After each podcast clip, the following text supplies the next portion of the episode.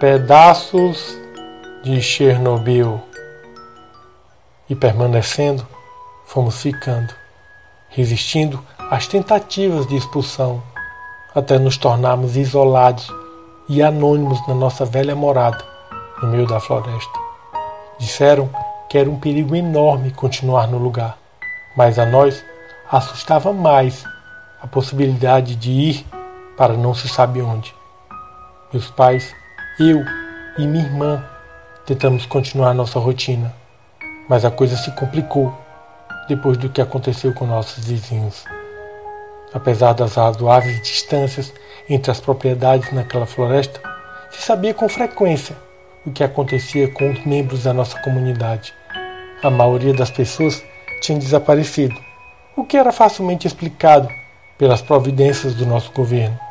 Porém, em certa ocasião, meu pai e eu chegamos a uma propriedade onde encontramos uma pilha de mortos. Diante de nós, uma imagem de massacre comum da Europa, recortada de um livro ou exibida num documentário de guerra.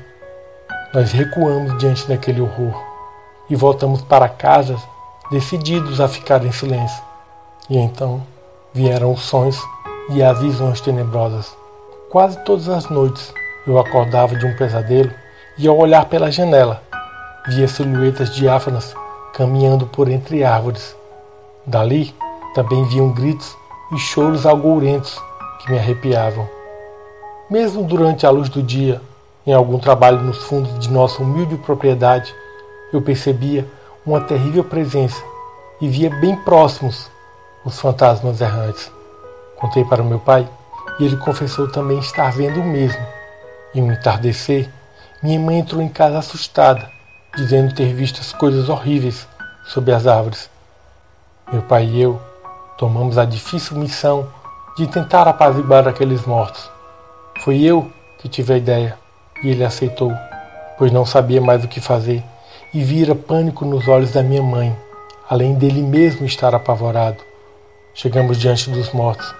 Agora, uma pilha de carcaças mal cheirosas que quase nos fazia desmaiar.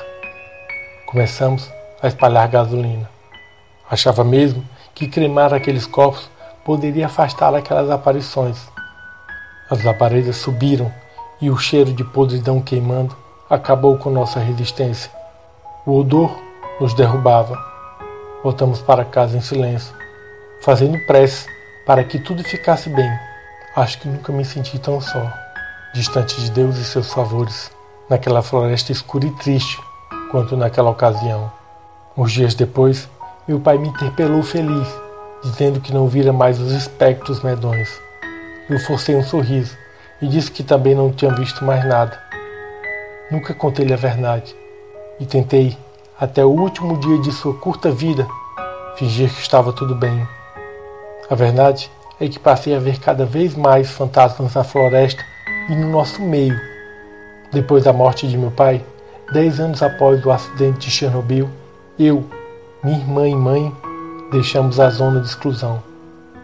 É estranho quando penso nessa primeira parte da minha vida, vivendo naquela floresta, cercado de mortos. Sinto que não tenho um lugar no mundo. Minha terra natal foi para sempre alterada contaminada pela radioatividade, e agora não passa de um parque de diversões para os mortos.